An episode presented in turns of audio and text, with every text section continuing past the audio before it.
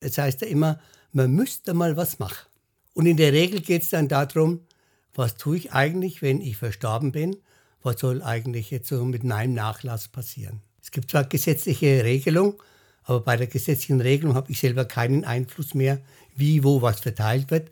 Und das ist wichtig bei einem eigenen Testament. Dieter Wagner war lange Zeit Leiter der Benediktushöhe in Retzbach im Landkreis Main-Spessart. Jetzt befindet er sich im Ruhestand. Seinen Erfahrungsschatz stellt er trotzdem noch gerne dem Forum Soziale Bildung zur Verfügung. In seinen Vorträgen rät er dazu, frühzeitig sein Testament zu machen. Wenn ich äh, mein Testament gemacht habe, dann gilt es für alle Zeiten. Und wenn ich das aber ändern will, dann kann ich das jederzeit ändern. Wichtig ist nur, dass natürlich das Datum darunter steht, dass ich auch weiß, wann ist es gemacht worden. Und deswegen sind ein paar äh, grundsätzliche Dinge, vor allen Dingen bei einem Testament, das ich jetzt selbst verfasse, die sind zu berücksichtigen, damit das Testament nicht ungültig ist. Darum informiert Dieter Wagner am 29. November einen Abend lang zum Thema Erben und Vererben.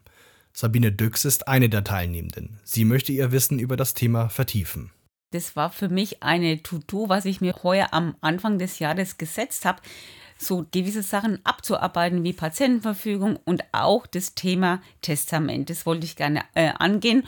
Man hat ja schon Vorstellungen und ich würde das gerne auch gut, auch zu Lebzeiten und auch mit Partner und auch ähm, natürlich mit den Kindern das abklären. An dem Bildungsabend sollen alle Grundlagen rund um das Thema Erbe und Erbrecht angesprochen werden.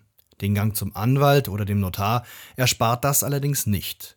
Davor sollte man das Thema noch in der Familie ansprechen. Wenn ich mir selber mit dem Partner klar bin, in welche Richtung wir uns das vorstellen könnte, würde ich gern eine Runde mit den Kindern machen, weil ich kenne das auch von meinem Vater, von meinen Eltern. Mein Vater hat es relativ bald geregelt. Das Gespräch mit den Angehörigen ist auch für Dieter Wagner ein wichtiger Punkt an dem Abend. Er weiß, dass Gesprächsversuche oft abgewehrt werden.